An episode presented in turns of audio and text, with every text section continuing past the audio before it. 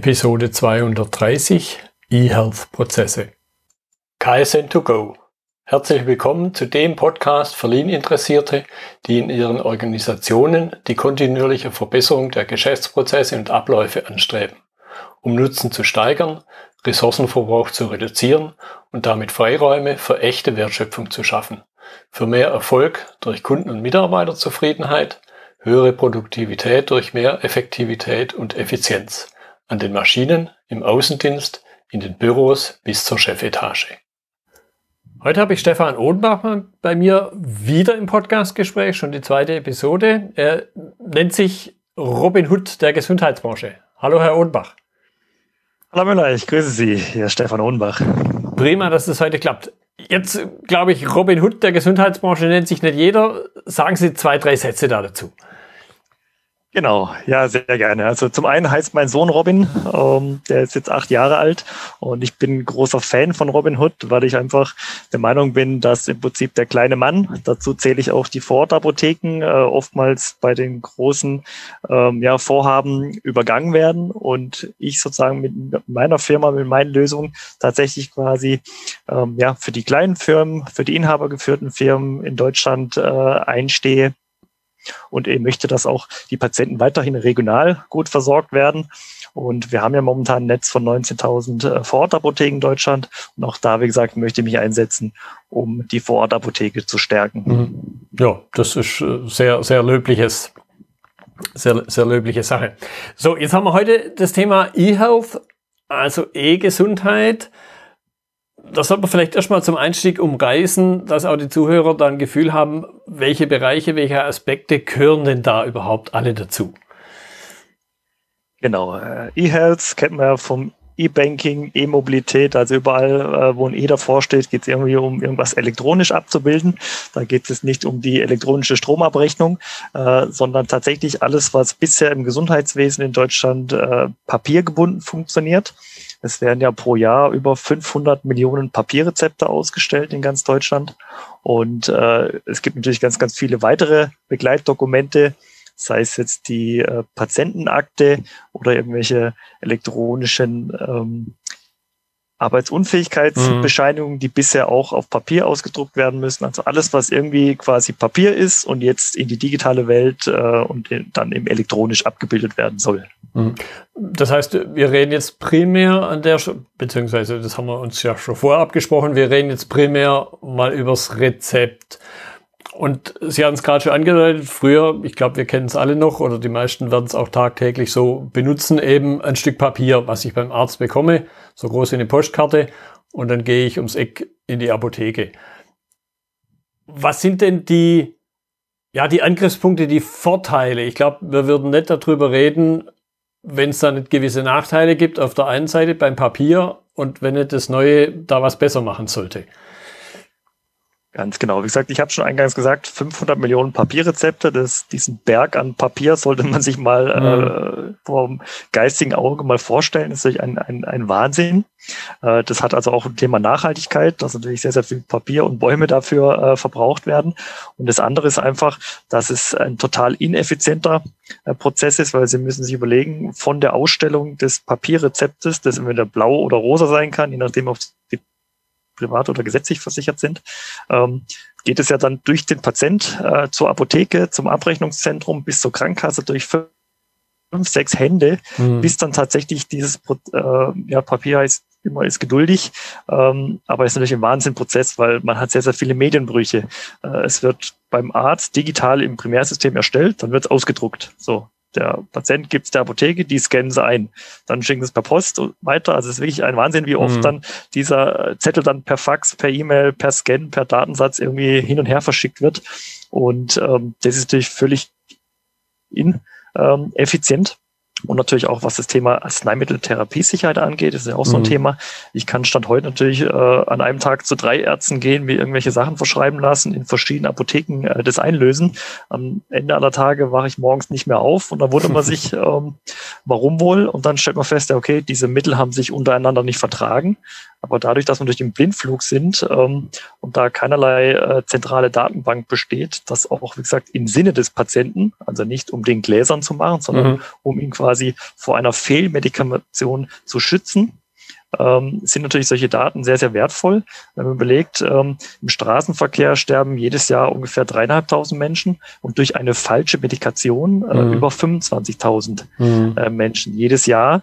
Und die Dunkelziffer sind noch wesentlich höher. Oftmals denkt man halt, ja, im Pflegeheim, ja, die Person ist vielleicht dann irgendwie an Altersschwäche gestorben. Jetzt natürlich Corona, andere mhm. Themen, aber ähm, wie gesagt, jedes Jahr über 25.000 Menschen, die nachweislich durch eine falsche oder Über- oder Untermedikation sich dann selbst äh, vergiftet haben oder einfach schlecht versorgt waren. Mhm. Ja, da kommt mir jetzt gerade noch ein, ein Punkt äh, in den Sinn. Meine Frau hat in der Apotheke gearbeitet und sie hat von früher erzählt, wenn man dann manchmal, wo die Dinge noch nicht ausgedruckt waren, sondern von Hand ausgefüllt wurden, wo dann dieses Entziffern der ärztlichen Handschrift äh, immer mal wieder eine Herausforderung war. Und man im Grunde, so wie ich Sie verstanden habe, eigentlich nie eine Bestätigung geholt hat vom Arzt. War denn jetzt wirklich das, das Medikament, das er meinte, das dann ausgegeben wird? Ganz genau. Und äh, witzigerweise sagt man immer, ja, die ganzen E-Rezepte und alles, was digital ist, äh, muss natürlich dreimal so sicher sein wie der papiergebundene Prozess. Aber letzten Endes, wenn ich dieses Papierrezept vor mir habe, weiß niemand, ob diese Kritzel, der da drauf ist, ob das mhm. jetzt wirklich die Arztunterschrift ist. So, ja. als die ist nirgends hinterlegt also äh, es gibt ja auch sehr, sehr viele Rezeptfälschungen und da waren jetzt auch in den letzten Tagen wieder in den Medien äh, ein großer Gerichtsprozess und so weiter, weil das wirklich im heutigen Prozess ein kompletter Blindflug ist. Man vertraut zwar drauf und ich sage mal, in 98 Prozent der Fälle ist es auch ein richtiges Rezept. Das habe ich heute wiederum gelesen, dass es jetzt schon losgeht, dass schon die ersten gefälsch, äh, gefälschten Vouchers für diese äh, FFP2-Masken mhm. existieren. Mhm. Ähm, weil das einfach ein papiergebundener Prozess ist. Also das ist also völliger Wahnsinn. Und jetzt natürlich durch Corona bedingt äh, bekommt das ganze Thema E-Health und Digital Health natürlich eine ganz andere äh, Tragweite, weil jetzt tatsächlich ja auch, und ich selber, ich bin ja Chroniker, ich bin Asthmatiker, ähm, natürlich jetzt auch aufpassen äh, möchte und mich nicht in irgendwelche überfüllten Wartezimmer mhm. setzen möchte, sondern das möglichst alles von zu Hause, vom Sofa aus regeln möchte. Ja, ja. Ja und, und äh, bei Ihren, wo Sie gerade gesagt haben, 98 Prozent, das hört sich ja jetzt erstmal relativ gut an. Wenn man aber, das heißt, wenn man 99 Prozent nimmt und das mal zum Beispiel auf den Luftverkehr an einem durchschnittlich großen Flughafen abbildet, dann ist da jeden Tag was los. Wenn genau. Luftverkehr nur mit 99 Prozent äh, gut funktionieren würde, da würde kein Mensch einsteigen. Und bei dem Stück Papier denkt kaum jemand drüber nach. Gut, jetzt glaube ich, der Einzelne sieht halt dieses Stück Papier und er sieht den Arzt und er sieht die Apotheke, aber ich glaube, es gibt noch ein paar, Sie haben es schon ein bisschen angedeutet, es gibt noch ein paar andere, nennen wir es mal Mitspieler, Nutzergruppen, Stakeholder auch, die man eben berücksichtigen muss, wenn man sowas digitalisiert. Genau, da gehören natürlich auch die Krankenkassen als Kostenträger da äh, mit dazu. Es gibt dann auch Pflegedienste, Pflegeheime. Also es ist ja äh, ein Bundessammelsurium an unterschiedlichen äh, ja, Stakeholdern, auch von den Altersgruppen her, äh, von jung bis alt ist alles dabei. Mhm. Wenn man überlegt, äh, jeder Zweite hat äh, laut Statistik in Deutschland eine chronische Erkrankung, äh, also sprich Asthma, Diabetes, ähm, Bluthochdruck, also ist alles solche Geschichten, neben den ganz schlimmen Krankheiten wie Krebs und Co. Aber wie gesagt, jeder Zweite hat irgendwas, was medikamentös äh, regelmäßig behandelt werden muss. Äh, das heißt, wenn sie natürlich in der glücklichen Lage sind, nur einmal im Jahr irgendwie äh, krank zu sein, jetzt zur Grippesaison, die dieses mhm. Jahr ausfällt, ähm, ähm, dann sagen sie, okay, ja, der einmal im Jahr, den Zettel, was soll's. Aber mhm. wenn sie Chroniker sind, dann müssen sie ja ständig solche Zettel haben. Und wenn sie jetzt zum Beispiel wirklich Krebspatient sind, dann bekommen sie pro Versuch äh, zwischen fünf und acht solcher Zettelchen, weil mhm. das äh, vom Gesetzgeber her äh, begrenzt ist, was auf so einem Zettel alles draufstehen kann. Ähm, dann haben sie da wirklich eine wahnsinnige Zettelwirtschaft. Und gerade die chronischen Patienten, wie gesagt, äh, mit steigendem Alter steigt natürlich auch das Risiko auf irgendwelche Kranken, Erkrankungen, ist natürlich ein Riesenthema. Hm. Ja, und ich, ich glaube, was man so als, nennen wir es mal Laie, der mit dem Thema an sich nicht viel zu tun hat, wo, wo sehr schnell unterschätzt wird, was dahinter steckt. Es ist halt ein sehr komplexes Thema, weil es sehr viele Mitspieler möchte ich es mal nennen, gibt und man es im Grunde ja allen recht machen soll. Also nicht nur den Patienten, nicht nur den Ärzten, auch den Apotheken und den anderen ja, Mitspielern, die Sie gerade schon genannt haben. Und ich glaube, das macht die Sache dann eben herausfordernd. Genau, und natürlich in dem Markt, äh, ähm, der über 40 Milliarden Euro schwer ist pro Jahr, ist natürlich auch viel Musik drin. Mhm. Und da gibt's natürlich dann sehr viele Interessensgruppen. Überall, wenn es ums Geld geht, gibt's natürlich auch Lobbyisten. Mhm. Ähm, von daher gibt's natürlich auch manchmal gewisse Entscheidungen, ähm, die auch vom Staat getroffen werden. Allen voran war jetzt der Herr Spahn in der, in der Presse, dass er ja mit Google äh, irgendwelche Kooperationsverträge macht und dann die eigenen Posts im Stile eines äh, Donald Trumps im Prinzip dann mhm. höherrangig äh, präsentiert. Das sind natürlich alles so Sachen, das sind natürlich auch staatliche Eingriffe, wo auch dann die freien Medien sagen, Moment, das ist ja fast eine Zensur, was hier gemacht wird. Mhm. Ähm, und wir leben ja in Deutschland und nicht irgendwie ein Drittel Eventland. Ähm, das sind natürlich schon auch, sagen wir mal, diese Schattenseiten. Also man macht natürlich das zukünftig äh, positiv verkauft, äh, das ganze Thema E-Health, um die Gesundheit zu verbessern. Aber klar, je mehr Daten zur Verfügung stehen, kann es natürlich dann auch diese Cyberangriffe, man hat es gesehen, in welchen Krankenhäusern sind lahmgelegt worden und mhm. nur durch Zahlung von Lösegeld im Prinzip dann wieder äh, handlungsfähig gewesen. OPs mussten verschoben werden. Das ist natürlich immer die Kehrseite. Aber unterm Strich muss man tatsächlich halt die, ähm, die Vorteile sehen ähm, für die Gesamtbevölkerung. Und dennoch ist es ja so, dass ja auch durch DSGVO im europäischen Raum natürlich da sehr, sehr viele Patienten- und äh, Kundenrechte ja geschaffen wurden. Von daher, wie gesagt, äh, kann man sich zumindest mal in Europa und in Deutschland sehr sicher fühlen, dass alle Teilnehmer und Akteure, die da aktiv sind, das alles gut machen. Aber klar hat man natürlich die US-amerikanischen Firmen ähm, und deswegen wurden ja auch die ganze Gesetzgebung gekippt, dass mhm. es natürlich jetzt viel, viel schwieriger wird für ein US-amerikanisches äh, Unternehmen in Deutschland, Europa Fuß zu fassen. Ähm, was uns natürlich wieder als Europäer die Chance gibt, dass wir halt mit eigenen technischen Lösungen und nicht immer nur am Tropf der Amerikaner mhm. hängen, äh, weil wir haben ja viele schlaue Köpfe und tolle Startups ähm, und Unternehmen. Mhm. Und da sollte man natürlich jetzt wirklich das als Rückenwind nehmen und ja die positiven Seiten von Corona äh, nutzen, weil natürlich jetzt auch generell der Bevölkerung äh, ein größeres Bewusstsein und Interesse da ist, solche äh, digitalen Lösungen auch anzunehmen. Mhm. Gut, vielleicht konzentrieren wir uns jetzt noch ein bisschen auch auf das Thema, wie, wie führe ich dann eben sowas ein, dass es halt nicht so endet. Stell dir vor, es gibt das E-Rezept und keiner verwendet es. Das heißt, was ist dann Ihrer Erfahrung, Erfahrung nach, was sind dann da so Elemente des Entwicklungsprozesses auch, die ich durchlaufen muss, damit ich unterm Strich dann eben genau diese Akzeptanz dieser Vielzahl der Beteiligten bekomme. In dem Sinne von, dass eben dann nicht doch wieder der ein oder andere halt hier einen Ausdruck macht und das auf irgendeinem anderen Weg weiterschickt.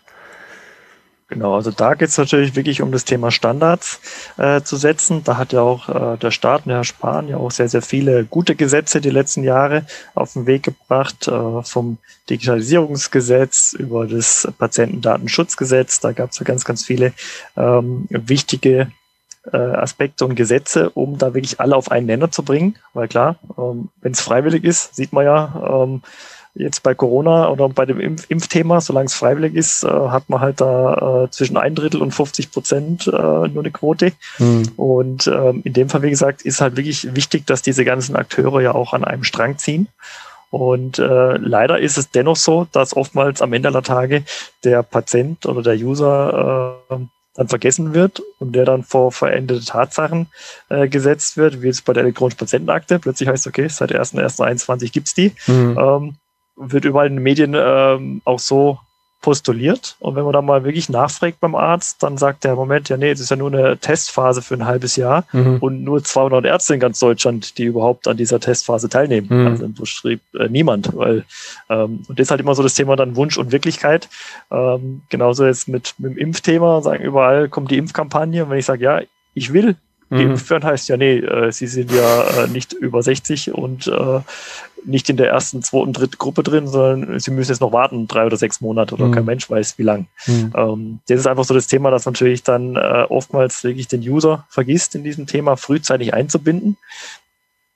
Ähm, und das ist leider auch beim E-Rezept äh, aus meiner Sicht äh, passiert, dass halt zu lange im stillen Kämmerlein oder in den Fachgremien da irgendwas vor sich hin entwickelt wird. Ähm, und dann kommt irgendwas, siehe Corona-Warn-App, ähm, mhm. und dann sagt halt der User, ja, das Ding funktioniert ja gar nicht. Oder jeden Tag kommen drei Updates, weil da irgendwelche Fehler behoben werden. Und das ist natürlich fatal. Mhm.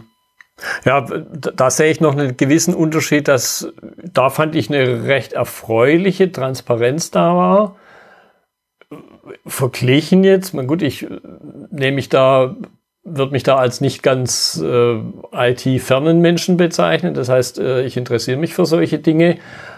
Habe ich jetzt fürs E-Rezept in, in einem vergleichbaren Ausmaß noch nicht gesehen. Genau, also es gab die Kampagnen auch von äh, gewissen Versandapotheken, äh, die dann in ganz Deutschland das Ganze zuplakatiert haben nach dem Motto, schon seit zwei Jahren stand in den großen Bahnhöfen, das E-Rezept kommt. Das hat man vielleicht so wahrgenommen, aber ja, außer diese Werbung konnte ja der Patient damit bisher nichts anfangen, mhm. weil wenn man dann auf die Webseiten geht, hieß es, nee, kommt ja erst alles Mitte 21 oder die E-Rezeptpflicht ab 1. Januar 22. Mhm. Gut, vielleicht dann eben ganz praktisch wie, wie kann ich, wie, wie gehe ich vor als, als Hersteller beziehungsweise als, als Provider von einer Plattform für sowas wie ein E-Rezept, um eben genau diesen Aspekt äh, Nutzer, Anwender und da zähle ich jetzt mal die Ärzte auch dazu und die Apotheken als die, als die drei großen Beteiligten neben mit dem Patienten zusammen. Genau. Äh, da ist natürlich erstens wichtig zu sagen, es muss eine offene Plattform sein, also dass jeder im Prinzip, der möchte, auch dran teilnehmen kann. Kein so eine Closed Shop oder so Silo äh, denken, das ist mhm. nicht ganz fatal bei sowas. Ähm, und dann natürlich dann auch wirklich die Nutzenargumente ähm, patientenzentriert oder auch wirklich Stakeholder-zentriert, ähm, dann auch für die Ärzte zum Beispiel, gerade bei denen ist ja so, die haben ja in dem ganzen E-Rezept-Prozess ja am meisten Arbeit damit, weil die jetzt plötzlich nicht mehr auf dem Zettel da drei Kreuze machen können, sondern irgendwie das Ganze digital aufrufen müssen, dann mit irgendeiner komischen Karte, die sie dann in ein USB-Kartenlesegerät äh, einstecken müssen, dann irgendwie eine sechsstellige PIN und so weiter. Für die ist es natürlich extrem aufwendig, deswegen sagen ja auch die Ärzteverbände, Moment mal, äh, so in dieser Ausbildung Ausbaustufe, das ist nicht praktikabel. Ähm, und äh, das ist eben auch so ein Thema, dass dann oftmals äh, das Pferd von hinten aufgezäumt wird und ja, vorne dann der Arzt dann sagt, nö, also das machen wir nicht. Äh, und solange es diese Fallback-Variante gibt, dass mhm. man noch Papierrezepte ausstellen darf im Notfall, ja, dann habe ich halt jetzt gerade einen Notfall und stelle ein Papierrezept aus. Mhm. Ja, ja. Okay, da höre ich so ein bisschen raus, es gibt eben bestimmte Erfolgskriterien grundsätzlich wenn, wenn Sie da mal so, so die wichtigsten auflisten, damit eben der einzelne, ja, auch Betroffene mal so ein Gefühl bekommt, wie komplex ist das Thema insgesamt? Genau, also wie gesagt, äh, dieser komplette äh, Rezepterstellungsprozess ist extrem komplex, weil natürlich auch sehr, sehr viele verschiedene Beteiligte da dran sind, die unterschiedliche Informationen benötigen äh, im Verlauf des Prozesses. Und letzten Endes ist der Patient stand heute der, der Datenträger, wirklich im Sinne von, er trägt das Papier quasi von A nach ja. B, von Pontius zu Pilatus und zurück. Und ähm, jetzt, wie gesagt, soll man das Ganze digital abbilden. Und was wirklich fatal ist in dieser Denkweise, was leider auch teilweise immer noch gemacht wird, dass man meint, man muss jetzt diesen Papierprozess eins zu eins äh, mhm. äh, digitalisieren. Und da gibt's ja dieses schöne Zitat vom ehemaligen Telefonica-Chef, der sagt, äh, ein schlechter äh, Prozess wird kein besserer digitaler Prozess. Ähm, Sie können es dann wortwörtlich zitieren. Ja. Äh, der hat es ein bisschen ähm, ja, mehr ausgeschmückt. Also auf jeden Fall ähm, macht es einfach keinen Sinn, äh, die alte Welt eins zu eins in die neue Welt mhm. zu überführen, weil das kann nichts werden. Dann wird es immer aufwendiger. Das heißt, man muss natürlich wirklich einen agilen Ansatz fahren und da wirklich auch neue Wege einschlagen und da, wie gesagt, auch ähm, nach dieser Design Thinking Methode äh, sehr, sehr frühzeitig mal also auch mit Zwischenergebnis, mit Prototypen dann mhm. auf die entsprechenden Stakeholder zugehen und sagen, guck mal hier, ich habe jetzt da mal, ich sag mal eine 80 Prozent Lösung, schau es dir mal an, weil dieses User Feedback ja extrem wichtig ist dann für äh, die weiteren Entwicklungsschritte, weil nichts schlimmer wie jetzt irgendwas entwickeln, mehrere Jahre lang im Stimme Kämmerlein und dann kommt man an die große äh, einen großen Markt und dann sagen die, ja, nee, äh, da gab es schon drei andere Anbieter, die haben mhm. das viel besser und einfacher gelöst. Siehe, wie die ganzen WhatsApp, Facebooks groß geworden sind. Äh, die waren halt die ersten, die das halt möglichst einfach dargestellt mhm. haben. Oder wie Google. Äh, einfach nur eine einfache Webseite mit einem Suchfeld. Das war natürlich revolutionär im Vergleich zu den ganz anderen Suchmaschinen, die extrem kompliziert waren, wo mhm. man ein halbes Studium braucht, um zu verstehen, wie ich mhm. da irgendwie mich ja, zurechtfinden kann, bis ich dann meine Ergebnisse finde. Ja, äh, und da, da könnte ich mir vorstellen, habe ich natürlich jetzt hier in dem Kontext E-Rezept natürlich besondere Herausforderungen, weil jetzt eine ältere Bevölkerungsgruppe so im, im Ruhestand vielleicht schon halt jetzt nicht die Affinität hat, wie jemand, der 10, 20, 30 Jahre mit den Dingen an sich schon mal aufgewachsen ist. Das heißt, da, da, könnte ich mir vorstellen, dass ich auch im Akzeptanztest schon ganz triviale Herausforderungen habe, wie komme ich denn an meine kritischen Nutzer wirklich ran? Genau, aber auch da, wie gesagt, gibt es äh, entsprechende Studien. Es ist gar nicht so schlimm, wie man es immer, denkt. Äh, klar, man redet jetzt nicht über die 88-jährige Oma, äh, dass die vielleicht jetzt nicht mit dem Smartphone, äh, mit dem neuesten iPhone rumrennt. Okay, ja, das wird nicht der Standard sein. Ähm, aber es ist ja tatsächlich so, dass ja alle älteren Menschen entweder irgendwelche Verwandtschaft haben, die mit Sicherheit auch jüngere Generation ist, die auch digital affin sind, oder eben dann in einem Pflegeheim sind oder in einem äh, Pflegebetreuungsdienstkonstrukt äh, vielleicht enthalten sind. Und ich sehe es einfach an mir. Äh, ich wohne 200 Kilometer von meinen Eltern entfernt. Mhm. Die sind beide äh, 70 und 80 plus. Ähm, die haben ein Handy, die können telefonieren, äh, die haben aber kein Internet, brauchen sie nicht. Ähm, und für mich natürlich ein Riesenvorteil im Vergleich zum papiergebundenen Prozess. Ich kann jetzt mal nicht eben schnell 200 Kilometer fahren, um jetzt da so einen Zettel abzuholen beim Arzt, der halt fünf Kilometer entfernt ist. Meine Eltern mhm. haben kein Auto mehr, mein Vater sitzt im Rollstuhl. Ähm, sondern, und das ist durch einen Riesenvorteil quasi in der Betreuung äh, von Menschen, die, oder auch sag mal, theoretisch könnte auch meine Nachbarin sagen, die jetzt vielleicht alleinstehend ist, oh, hier, Stefan, hilf mir mal. Ähm, dann könnte genauso der Arzt, was ja heute genauso zulässig ist, also ich darf ja das Papierrezept von meiner Nachbarin, die 88-jährige Oma, in, in, Empfang nehmen, zur Apotheke laufen und bekomme ja auch dann dieses mhm. Rezept ausgehändigt. So, und dieses Betreuungsmodell ist natürlich jetzt während Corona extrem äh, charmant, zu sagen, ich kann jetzt meine ähm, Eltern, die 200 Kilometer entfernt sind, äh, digital betreuen, kann dann von dem Arzt das Rezept empfangen, kann es an die Vorortapotheke äh, weiterleiten und die bringt es per Botendienst noch am selben Tag mhm. direkt vor die Haustür. Ja. Und das oder Sofa ausmachen oder sonst wo auf der ja, Welt. Ja, ja. Ja, und, oder, man, das werden Sie jetzt als Robin Hood dann nicht so gern hören, oder ich nutze vielleicht halt dann doch einen Versandhandel, aber man muss wahrscheinlich dann wieder bedenken, dass natürlich dann hier noch ein weiterer Mitspieler ins Spiel kommt und ich da unter Umständen dann noch weitere Wechselwirkungen habe, die es ja unterm Strich auch nicht einfacher machen. Genau, also wie gesagt, grundsätzlich äh, spricht ja nichts gegen den Versandhandel. Das ist auf jeden Fall eine gute Ergänzung.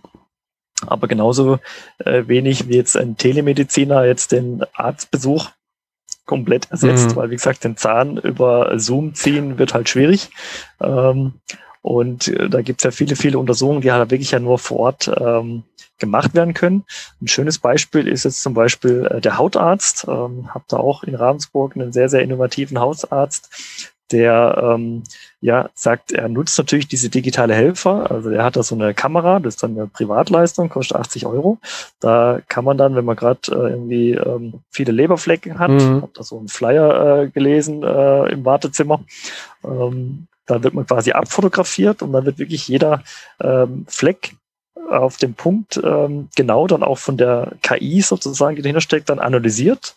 Und dann sagt er, kann er wirklich, wenn er immer im halben Jahr Rhythmus dann äh, die Leute sieht und kann er auch sagen, okay, dieser eine Leberfleck wird jetzt mit zehntausenden anderen Leberflecken ähm, verglichen und dann haben die eine Tendenz zu sagen, okay, der hat zu 80 Prozent, dass das vielleicht mhm. ein schwarzes Melanom entwickeln könnte, mach den mal lieber raus. Ja. So, letzten Endes entscheidet dann trotzdem der Arzt, ob es dann rausgemacht wird oder nicht. Aber er sagt, für ihn ist das eine riesige ähm, Hilfe, weil er kann natürlich auch mal einen schlechten Tag haben oder irgendwas übersehen. Und ähm, das ist ja genau dieses Thema des E-Health soll ja es nicht sein, dass jetzt alles äh, komplett über irgendwelche Roboter gesteuert wird, sondern es sind immer noch Menschen, die ja die Technik nutzen sollen. Aber einfach die äh, Unterstützung durch die Technik, mhm. wenn man es mal äh, auf die Automobilbranche ähm, vergleicht, jetzt im Auto zum Beispiel, klar, kann ich ein Auto ohne Servolenkung, ohne Airbags, ohne äh, ja, Sicherheitsgurte ist mittlerweile nicht mehr erlaubt, ohne, aber ich sag mal, die ganzen Assistenzsysteme, mhm. wie Totwinkelwarner, Abstandswarner und so weiter. Ähm, viele sagen, ich brauche das nicht, bis mal wirklich mal äh, eine Situation erleben, wo sie vielleicht gerade irgendwie am Radio rumspielen und plötzlich bremst das Auto, weil äh, irgendwie plötzlich Stau vorne weg ist. Ja. Äh, und dann geht der Notbremser an. Also das sind wirklich Darum geht es im Prinzip, dass diese digitalen Helfer im Prinzip den Menschen unterstützen sollen, ähm, aber nicht ersetzen. Ja, und an manchen Stellen aber durchaus ihm überlegen sind. Ich, ich entsinne mich da an eine an ein Video, wo in Niederlande ein Tesla auf ein Stauende zugefahren ist und der schon angefangen hat zu bremsen, bevor ein Mensch das nicht einmal ansatzweise wahrgenommen hat, dass da vorne ein Bremslicht angegangen ist. Genau. Ja. Ähm, also von daher gesagt, gibt es da wirklich viele, viele Möglichkeiten, äh, diese digitalen Helfer in den äh, Prozess der Versorgung zu integrieren. Aber wie gesagt, der Faktor Mensch äh, ist trotzdem wichtig, weil wie gesagt, ähm, die Ärzte haben natürlich auch einen großen Erfahrungsschatz und äh, dann sagt er, okay, auch wenn jetzt zu zehn Prozent äh, vielleicht nur die Wahrscheinlichkeit laut der KI rauskam, aber ich als Arzt mit meiner 30er Erfahrung äh, sag, das Ding sieht irgendwie komisch aus, macht es besser raus. Mhm. Und das ist ja, wie gesagt, äh, genau das Thema. Und beim Versandhandel ist ja ähnlich. Also das ist ja nur eine Ergänzung. Also der Versandhandel hat ja momentan nur ein Prozent des Marktanteiles ähm, in Deutschland. Also von 500 Millionen Papierrezepten äh, gerade mal ein Prozent, fünf Millionen. Ähm, bei freiverkäufigen Medikamenten durch die höheren Rabatt natürlich einen höheren Anteil. Also die liegen irgendwo bei 30 Prozent, ist durch Corona natürlich noch mal ein bisschen höher. Ähm, aber das ist ja genau das Thema. Möchte ich jetzt wirklich, wenn ich jetzt chronischer Patient bin, ähm, Erstens, bisher musste ich ja meinen Papierzettel durch ganz Deutschland oder sogar in die Niederlande äh, schicken. Dann habe ich in der Regel zwischen drei und fünf Tage warten müssen. Das kann man zwar auch alles ähm, mittlerweile ein Stück weit ja auch schneller machen. Nur dieser persönliche Draht, dass ich sagen kann, ich kann jetzt wirklich in die Vorortapotheke gehen, äh, kann mich beraten lassen, habe es auch schon oft erlebt, äh, bin ich mit dem Rezept quasi äh, in die Apotheke gegangen für meine Kinder zum Beispiel und dann guckt halt die Apothekerin drüber und sagt zu mir, hm, äh, ihre Kinder sind doch äh, noch minderjährig. Äh, das, was der Arzt da aufgeschrieben hat, das ist ja die mhm. Erwachsenendosis, mhm. dieses Zäpfchen gegen Fieber, das kann eigentlich nicht sein. Und dann tatsächlich hat halt der Apotheker quasi nach dem Vier-Augen-Prinzip festgestellt, weil er mich halt kannte meine mhm. Familie, meine Kinder, dass das, was der Arzt verschrieben hat, das ist auch nur ein Mensch, kann auch Fehler machen, dass das halt vielleicht nicht äh, äh das Richtige wäre. Mhm. Und äh, das ist ja auch gerade auch während Corona, wie gesagt, also die Apotheke vor Ort ist momentan ja nach wie vor der sicherste Ort, weil die ja die allerersten waren, die ja sofort angefangen haben mit Plexiglasscheiben, Mundschutz und so weiter. Also ähm, und einfach dieser persönliche Kontakt und diese persönliche Beratung jetzt auch gerade durch Corona wieder äh, sehr verstärkt wird. Und ich finde es ein schönes Beispiel mit den Mundschutzmasken, ähm, dass ja in der ersten Phase ja nur in der Vorortapotheke in Deutschland diese Masken abgegeben werden durften. Äh, und dann tatsächlich auch dann äh, Versandkunden, die bisher nur in Holland bestellt haben, auch wiederum gezwungenermaßen zurückkamen. Da gibt es auch ein schönes Beispiel im Internet, wo dann auch wirklich ähm, diese Person sich dann mal von dem hat mal beraten lassen, was er sonst noch für andere Medikamente nimmt. Und dann kam eben raus, dass er da äh, oftmals irgendwelche Ausschläge hat, weil er halt verschiedene Sachen untereinander nimmt, die sich halt einfach nicht vertragen. Mhm. Mhm. Und ähm, das ist halt einfach das Thema, die, die Pharmazeuten ähm, in der Apotheke wieder als Berater wahrzunehmen und ähm, ja, die haben ein wahnsinnig breites Wissen, auch sag mal, äh, oftmals weiß er sogar der Apotheker, weil die haben im Prinzip 24-7 auf. Es gibt ja diesen Nacht- und Notdienst ja. äh, in Deutschland. Das zwar jetzt nicht direkt um die Ecke, vielleicht habe ich mal Glück, dass meine Vortapotheke gerade äh, Dienst hat, aber ich sage mal, im Umkreis von 30 Kilometer habe ich mindestens eine Apotheke, die auf hat, wo ich dann wirklich Tag und Nacht, auch an Weihnachten äh, und Neujahr, hingehen kann und die helfen mir dann auch, also gerade wenn ich halt irgendwie einen Notfall habe. Mhm. Und äh, das ist natürlich ganz, ganz wichtig, dass natürlich die Apotheke vor Ort ähm, auch durch Corona gestärkt natürlich ähm, weiterhin als wichtiges, systemrelevanter äh, Faktor wahrgenommen wird. Aber wie gesagt, der Versand, ja, liefert natürlich auch und auch Same Day mittlerweile in manchen Regionen, aber es ist halt trotzdem eher so eine Massenabfertigung Oh, und jetzt ist ja auch das Thema, wenn ich sage, ich bestelle Zäpfchen im Sommer, äh, würde ich jetzt im Versandhandel nicht empfehlen, weil das kommt dann flüssig an oder sehr weich. Ähm, und deswegen wurde jetzt auch eingeführt, was ja bisher nicht der Fall war, dass auch die EU-Versandapotheken jetzt eine Temperaturkontrolle mhm. in der Logistik einführen müssen. Ähm, weil ja, das ist halt so ein Thema, auch gerade was Impfstoff angeht. Ähm, ja. Diese Superkühlung das können ja momentan nicht mal äh, die Apotheken abbilden, weil die jetzt auch nicht diese super Kühlschränke haben. Und ähm, aber das sind nicht alles solche Dinge, wo man sagt, digital grundsätzlich, was äh, Beratung angeht und alles. Und ich sag mal, durch diesen Botendienst bietet ja auch die Fortapotheke einen Lieferservice an. Mhm. Und im Gegenteil, da kommt ja nicht der DRL-Mann, der jetzt von Medikamenten keine Ahnung hat, sondern es kommt ja ein Apothekenpersonal, teilweise sogar der Inhaber, der Apotheker selber, der dann abends den letzten Tour macht, wie jetzt bei meinen Eltern auf dem Land. Äh, und den kann man natürlich auch mal an der Haustür nochmal was fragen. So, schon mal hier, ich habe da wie einen Ausschlag. Ähm, und dann sagt er, das kommt vielleicht vom vielen Desinfektionsmittel nehmen. Äh, es gibt da irgendwie eine frei verkäufliche Creme, äh, die ich dir empfehlen kann, um deine trockene Haut irgendwie zu behandeln. Mhm. Sowas zum Beispiel. Ja. Ähm, Genau. Ja. Gut, jetzt, jetzt haben Sie angedeutet, es ist eine im Grunde offene Plattform. Und da kommt mir dann so was Vergleichbares wie die zig verschiedenen Messenger in den Sinn, wo wir ja durchaus aus Sicht des Einzelanwenders die Herausforderung haben, ja, was nutze ich denn jetzt? Und eventuell muss ich dann verschiedene Sachen nutzen. Also der eine hat WhatsApp, der andere sagt, nee, kommt man nicht ins Haus und dann muss ich mit dem über irgendein anderes Medium kommunizieren. Jetzt glaube ich, wäre sowas natürlich für eine zentrale Geschichte, wo alle mitmachen sollen, können, dürfen, müssen. Im Grunde eine echte Hürde. Das heißt, wie vermeide ich hier einen Wildwuchs, der nicht im Sinne des speziellen Patienten ist, aber auch Ärzte und Apotheker. Nicht, dass der Patient sagt, äh, du kannst mir in Anführungszeichen kein WhatsApp-Rezept äh, schicken, sondern ich hätte es halt lieber gern mit äh, Signal oder Telegram. Genau. Ähm, grundsätzlich ist es so, dass es durchaus auch eine Daseinsberechtigung gibt von verschiedenen, in dem Fall des Messenger-Diensten oder in dem Fall E-Rezept-Lösungen oder verschiedenen Zugangspunkten.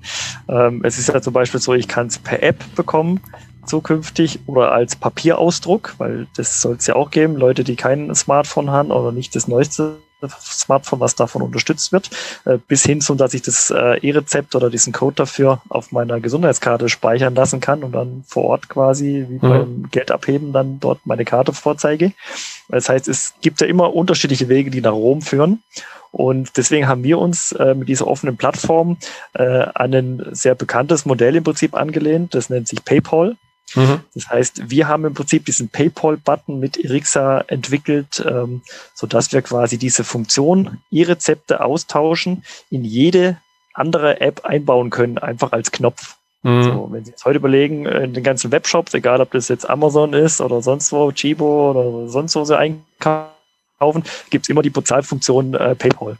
So, und genau das haben wir mit unserem E-Rezept äh, über Rixa, dass wir unsere Funktionalität über die entsprechenden APIs, also diese Schnittstellen, mhm. interoperabel, wie man so schön sagt in der Branche, äh, in jede andere App einbauen kann, so dass eben der Patient nicht gezwungen ist, jetzt zwei oder drei Apps parallel zu nutzen, sondern wenn ich jetzt zum Beispiel Asthmatiker bin und meine Asthmatiker-App nutze, weil die halt bestimmte tolle Funktionen hat, ähm, dann kann ich die auch weiterhin nutzen und muss jetzt eben nicht eine völlig überladene App nehmen, die jetzt für alle chronische Erkrankungen, die es theoretisch gibt, äh, irgendwas bietet. Ich bin kein Diabetiker, was brauche ich dann welche Knöpfe, die mhm. für Diabetiker sind, sondern ich soll mir doch gerne äh, selber aussuchen dürfen, welche App ich denn nutzen möchte. Aber ich habe den Vorteil, dass ich diese Funktion in alle meinen Apps nutzen kann, auch egal bei welcher Krankenkasse ich bin habe natürlich dadurch den Vorteil, dass ich jetzt in dem Fall von Mirixa äh, mit allen Apps, die ich so im Gesundheitswesen dann auch nutzen würde, ähm, über eine App das Ganze steuern kann, weil die Daten liegen ja zentral und nur der Zugangspunkt kann vom Patienten dann frei gewählt werden. Hm. Hm. Ja, ich, ich, glaube, also ich finde es eine wunderbare Metapher mit, mit, mit PayPal oder eben allgemein auch Online-Banking habe ich immer noch nicht die Banking-Apps von den einzelnen Banken, aber spätestens in dem Augenblick, wo ich mal noch eine zweite Bank habe, hätte ich dann schon zwei und deshalb nutze ich persönlich zum Beispiel auch eine neutrale App. Und ich könnte mir vorstellen, dass es eben ein Aspekt auf die Akzeptanz äh, einen Einfluss hat. Vielleicht an der Stelle noch, noch, den, noch den Gedanken, wo stehen wir denn im Vergleich zu anderen. Sie hatten vorhin dieses von mir auch immer wieder wunderbare, in Anführungszeichen wunderbare Zitat von dem Telefonica-CEO genutzt. Wo stehen wir Ihrer Ansicht nach mit, mit, im Vergleich zu anderen Ländern? Da gibt es auch das schöne, den schönen Begriff des Neulands. Also wenn man mal so sieht, ähm, ein äh, Politiker hat mal gesagt, es gibt in Deutschland äh, mehr Funklöcher als Schlaglöcher. äh, auf den Straßen. Fand ich ganz interessant. Der ist von Stuttgart nach Ravensburg gefahren äh, und hat es dann auf so einer Podiumsdiskussion gesagt bei den Saarländer Gesprächen. Fand ich ganz witzig, äh, weil er recht hat. Es ist ja wirklich brutal. Teilweise, wenn ich durch Stuttgart fahre, habe ich kein Netz. Also das mhm. ist auch nicht nur auf dem Land. Im Gegenteil, meine Eltern wohnen sehr, sehr ländlich. Da habe ich mittlerweile LTE. Ähm, in Stuttgart habe ich nur Edge. Also manchmal ist es ganz, ganz seltsam, wenn man in einer komische Funkloch dann steckt. Und Deutschland hinkt da wirklich äh, massiv hinterher. Äh, wenn man überlegt, äh, für so ein großes Land äh, und dann mal das wirtschaftsstärkste Land in Europa. Und wenn man dann sieht, wie andere, ähm, klar, sind vielleicht kleinere Länder wie jetzt Estland, aber man sieht, äh, England, gut, Brexit nicht mehr EU, aber dennoch äh, sehr europäisch und Frankreich. Äh, die sind also schon wesentlich weiter, was das Thema äh, Digitalisierung im Gesundheitswesen angeht. Und gerade Estland äh, ist natürlich so ein Paradebeispiel, auch Finnland natürlich. Ähm, wobei man da fairerweise sagen muss, klar, wenn man bei der grünen Wiese anfängt und ein neues System aufbauen kann, ist es immer einfacher, wie jetzt mhm. sehr über die Jahre seit dem Krieg im Prinzip gewachsenes Gesundheitssystem. Wir haben mit Sicherheit weltweit das beste Gesundheitssystem keine Frage. Das sieht man jetzt ja auch, wie, wie das mit der Corona-Krise ähm, sehr gut gemeistert wurde. Und äh, ja, da viele Grüße an die ganzen Corona-Leugner. Ähm, wir sind ja froh, dass wir nicht so viele äh, Todesfälle haben. Und das liegt halt einfach daran, dass wir in Deutschland wirklich sehr, sehr gut aufgestellt sind. Ähm, und ja, ich glaube, niemand äh, möchte das, äh, solche Zustände wie, wie in anderen Ländern, gerade äh, wenn man so sieht, was in Brasilien und auch in den USA teilweise abgeht. Ähm, von daher ja, ist es wirklich ein Jammern auf hohem Niveau. Aber jetzt, wie gesagt, äh, Weise durch Herrn Spahn, was er die letzten zwei Jahre da wirklich äh, auch in einem Schweinsgalopp-Tempo äh, auf die Beine gestellt hat. Weil ich hatte äh, ein Gespräch mit großen EU-Versandapotheken Ende 2017 äh, und da habe ich so gefragt damals in den Anfängen des E-Rezeptes, ja, wann kommt das E-Rezept? Dann sagen die mir, O-Ton, ja, lassen Sie uns in zehn Jahren nochmal drüber sprechen. Mhm. So, drei Monate später wird der äh, Spahn Gesundheitsminister und jetzt zwei Jahre später äh, wird das Ding eingeführt. Also das haben selbst die großen EU-Versandapotheken nicht für möglich gehalten, dass äh, ein Minister dieses Tempo quasi an den Tag legt, sondern wirklich ja auch die Gesetze, die ja dafür notwendig sind, in dieser Kürze der Zeit auch wirklich durchpeitscht. Mhm. Mhm. Gut, da, da geht bei mir so ein bisschen zum Abschluss immer noch die, dann die Frage an, schaffe ich es dann mit dieser Geschwindigkeit, den Aspekt Veränderungsmanagement, da dann wirklich die Betroffenen, und das sind halt mehr als die Patienten, geeignet mitzunehmen, beziehungsweise wie geht man dann eben mit Widerständen um und wie kann man gegebenenfalls Widerstände in Akzeptanz verändern auch da? Was, was ist da Ihre Erfahrung gerade in, in so einem ja, Gesundheitswesen doch ein bisschen sensiblen Thema? Genau, also da natürlich das klassische Thema, die Betroffenen zu Beteiligten machen, hm. was ja auch der Staat mit der Gematik gemacht hat, dass er da eine Gesellschaft gegründet hat, wo eben die Ärzteverbände, die Krankenkassen, die Apotheken äh, und die Softwareunternehmen gemeinsam im Prinzip an Lösungen entwickeln. Ähm, nur leider war das äh, ein Problem, dass diese äh, Projektgruppe oder diese Firma ja durch die äh, Gleichverteilung der Anteile sich ja immer gegenseitig blockiert hat, wenn es dann um Entscheidungen ging. Und der Herr Spahn ja dann im Prinzip als Gamechanger gesagt hat, er übernimmt als BMG, als Staat 51 Prozent von dieser Gesellschaft, sodass er einfach den Takt vorgeben kann und dann eben nicht mehr in, in zehn Jahresschritten gedacht wird, sondern in, in Jahreszyklen. Und er hat ja auch dann einen neuen äh, Geschäftsführer mit dem Herrn Leik Dieken ja auch dann platziert, der wirklich aus der Branche kommt, äh, selber ja auch Arzt ist und da natürlich auch ein sehr, sehr großes Fachwissen hat. Und siehe da, äh, innerhalb kürzester Zeit ähm, geht es plötzlich ein ganz anderes Tempo. Ähm, und von daher, wie gesagt, definitiv die Leute frühzeitig mit involvieren. Und ähm, andererseits, ja, ich meine, Deutschland ist nun mal ein bisschen so das Jammerland. Äh, man kann es nicht allen Rechten machen, sollte mhm. man auch nicht. Äh, mein Hochschulprofessor von der Steinbeis Stiftung ähm, sagt immer, wer in alle Richtungen offen ist, ist nicht ganz dicht. Also von daher irgendwo muss man auch mal die Leitplanken setzen und sagen, okay, das ist halt jetzt einfach äh, der Weg, den wir gehen wollen. Und ähm, ja, und wie man sowas machen kann, äh, kennt jeder aus dem privaten Umfeld. Wenn man so ein Pflaster hat, was man länger irgendwie drauf hat, man kann es immer langsam abziehen oder halt schnell. Mhm. So. Ähm, und jetzt kann jeder äh, aus seiner Erfahrung mal überlegen, äh, was besser ist. Ja, ja, so, so, ein, so ein anhaltender Schmerz äh, oder halt mal geschwind und dann hat so nach dem Motto, er hat gar nicht gebohrt. ja, genau.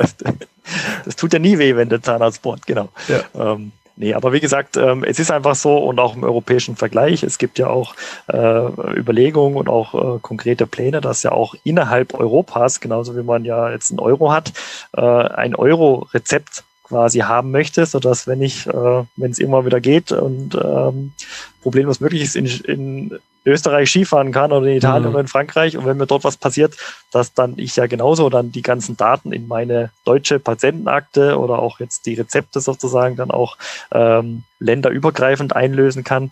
Das ist natürlich wirklich solche Überlegungen, wo man sagt, das stärkt natürlich auch den Wirtschaftsstandort äh, EU. Ähm, ich finde es natürlich extrem schade und auch ein fatales ähm, Zeichen, dass jetzt ja durch Brexit sagen wir, sich UK abgeklammert hat. Ähm, aber ja, es ist halt jetzt einfach so, weil wie gesagt, wir müssen als Europäer da auch selbstbewusster äh, auf dem Weltmarkt agieren. Weil wie gesagt, die Chinesen, die Inder und die Amerikaner, ähm, ja, die laufen uns halt sonst wirklich den mhm. Rang ab und das sollte uns natürlich möglichst nicht passieren. Und ähm, von da finde ich es ja auch gut, dass die ganzen Gesetzgebungen so langsam anfangen, dann auch dass überhaupt wiederum ein, ein fruchtbarer Boden für europäische Lösungen und äh, auch gerade im IT-Umfeld entstehen kann. Weil, wie gesagt, ähm, ja, WhatsApp und Facebook und Co., das ist vielleicht im privaten Umfeld ganz äh, in Ordnung, aber man sieht ja auch, dass die immer mehr ähm, ja auch in den Business-Umfeld reingehen und dass natürlich die Amerikaner mit den Daten, die sie da generieren, andere Dinge machen, äh, wie wir Deutsche und Europäer, ist auch mhm. klar. Von daher soll man wirklich schauen, dass wir die Daten auch halt bei uns behalten. Ja, und äh, ja, das war ein gutes Stichwort äh, zum Abschluss. Mir kam dann in den Sinn, Souveränität fängt halt nicht oder hört nicht am Schlagbaum auf, sondern diese, dieses Stichwort digitale Souveränität, ich glaube, da könnte man fast noch eine eigene extra Episode oder mehrere drum machen. Genau. Prima. Herr Ohnbach, ich danke Ihnen für die Zeit, für die schönen Einblicke von jemand, der sich mit dem Thema intensiv beschäftigt hat. Ja, deshalb nochmal vielen Dank. Sehr, sehr gerne, Herr Müller, jederzeit. Vielen Dank. Das war die heutige Episode im Gespräch mit Stefan Odenbach zum Thema E-Health-Prozesse. Notizen und Links zur Episode finden Sie auf meiner Website unter dem Stichwort 230. Wenn Ihnen die Folge gefallen hat, freue ich mich über Ihre Bewertung bei iTunes. Sie geben damit auch anderen Lean-Interessierten die Chance, den Podcast zu entdecken. Ich bin Götz Müller und das war KSN2Go. Vielen Dank fürs Zuhören und Ihr Interesse. Ich wünsche Ihnen eine gute Zeit bis zur nächsten Episode.